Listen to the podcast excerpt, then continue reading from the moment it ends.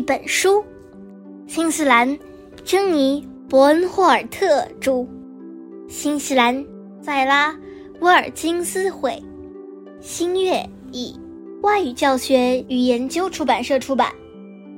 这是一本关于书的书，送给喜欢阅读的你。一本书，一本书的生命，要靠阅读来唤醒。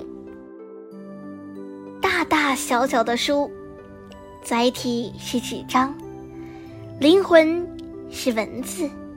你可以一次又一次翻动书页，在文字中穿行。书中所讲有真实有虚构，有时实实虚虚。虚虚实实，书栖息在图书馆里、书架上，或者在书店里和你的家中。故事栖息在故事生长的地方。读一本只有图画的书也是读书。有时候，小宝宝会抱着书又啃又咬；有时候，小狗也不甘示弱。好在这种情况并不多。赶上一个下雨的星期天，书是最好的伙伴，哪怕只是一本小小的书。因为没有它，你的无聊可能大到无边。你可以径直走进一本书里，在床上读书非常惬意。不过。大部头书就不太合适啦。在图书馆里有各种各样的书，蕴含着各种有用的知识。如果你想要一匹马，不妨先读一本关于马的书，这样就用不着非得弄匹马养着啦。养马需要好多好多草料，你还得戴上一顶稀奇古怪的帽子。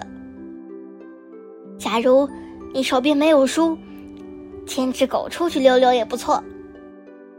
害怕的感觉，有时也是一种享受。如果你深夜时蜷缩在床上读书，也许希望有一本能在黑暗中发光的书。这样一来，再隐秘的读书行动也会变得轻而易举啦。管它是什么内容呢？有的书篇幅很短，那是因为作者已经累到写不动了。你可以一边走路一边读书，不过千万当心，不要一头撞在柱子上。你也可以在浴缸里读书，但千万别把书掉进水里。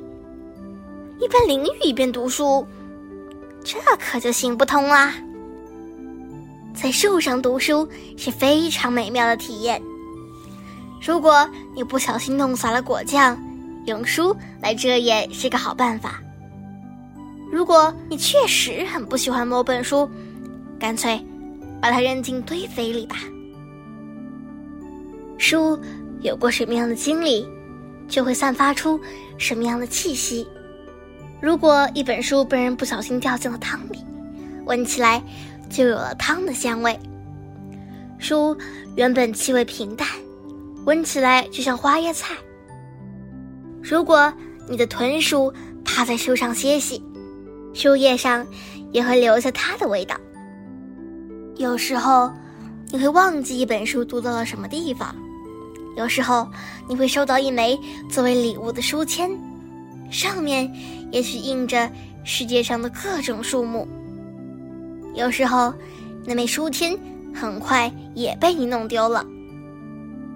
一本书可以一本一本的叠罗汉，也可以肩并肩站成一排，到处都是书。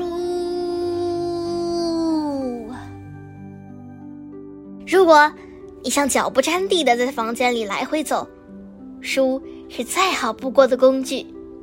当然。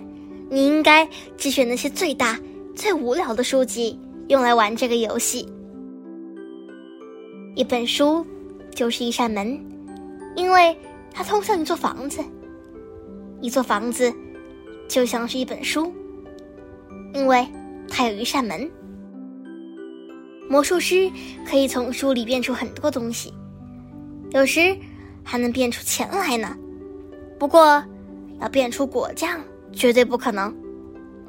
一本书的生命永远不会耗尽，当然，除非有人把它撕个粉碎，扔进火山熔岩里。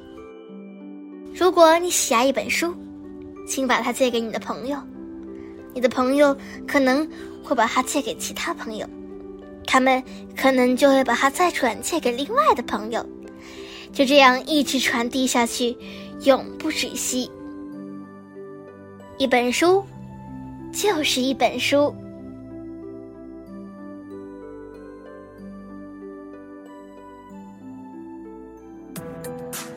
今天就讲到这里啦，希望大家继续聆听家宝讲故事哦。